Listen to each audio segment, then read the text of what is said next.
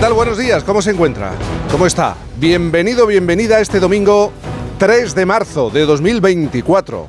No se puede decir que fuera una sorpresa, pero ayer las fuertes lluvias en forma de nieve provocó que en algunos puntos del país, la zona del centro, se hiciera difícil conducir.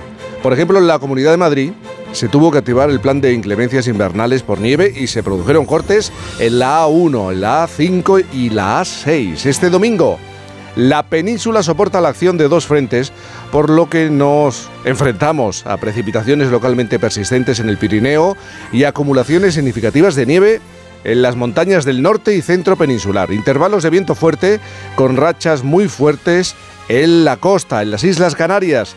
Cielos nubosos en las del norte. A esta hora de la mañana en Petra, Mallorca, con 3.000 habitantes. Hoy hablamos de una localidad con un buen número de habitantes. El termómetro marca 6 grados. En Madrid 2 grados, en Barcelona 6, en Santa Cruz de Tenerife 15, en León 0 grados, en Bilbao Isabel 4 grados, en Zaragoza 5, en Valencia 8 grados, en Sevilla 7 y por ejemplo en A Coruña 8 grados.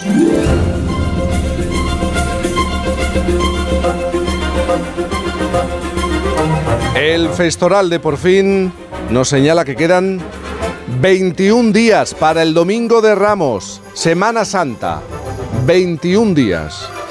Y eso sí hay que celebrarlo. Hoy tenemos la Romería de las Cañas, Castellón, la Romería de San Emeterio en Pimiango y en Cuntis, Pontevedra, se intentan recuperar de la fiesta del Lacón con Grelos, que se celebra desde hace 25 años.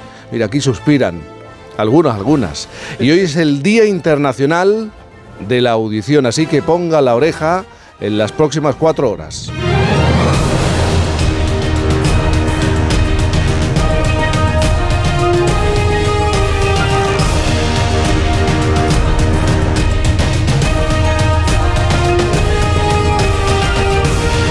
Isabel Lobos.